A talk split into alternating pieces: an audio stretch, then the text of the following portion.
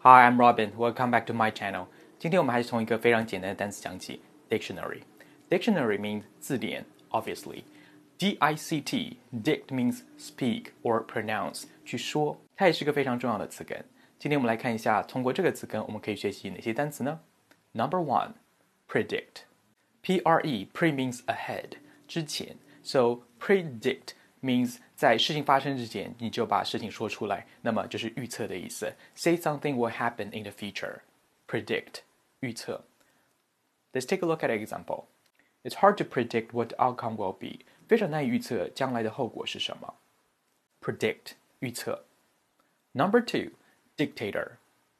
D-I-C-T dict 就是说的意思，so dictator 就是发号施令、说话的那个人，so dictator means 独裁者，因为独裁者就是那个发号施令去指挥人家的人，dictator 独裁者，a ruler with total power of a country.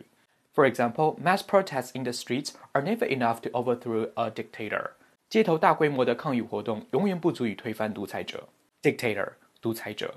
Of course, dictator 还有它的一个动词形式 dictate，d-i-c-t-a-t-e。Dictate just mean to order，去命令某人去做某事，dictate somebody to do something.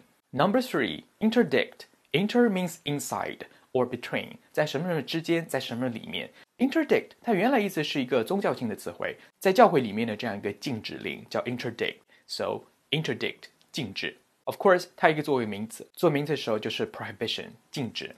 For example, drivers are interdicted from drinking alcohol. 司机被禁止喝酒。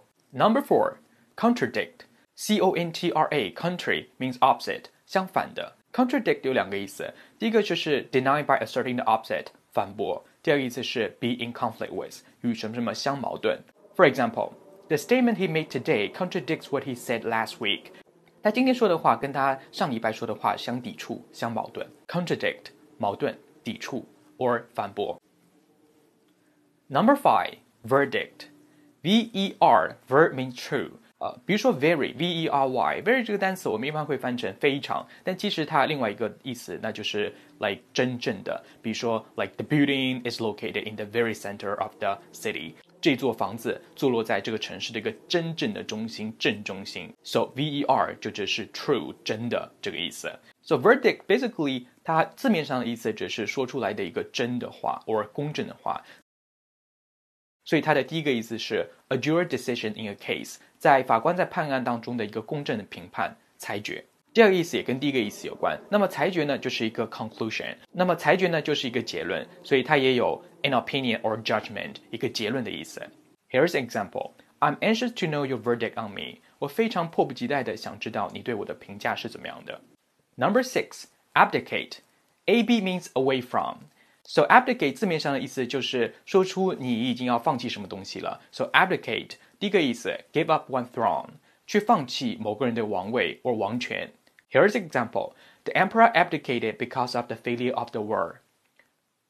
这个国王放弃了他的权位，因为他在战争中失败了。Abdicate，放弃权位，退位。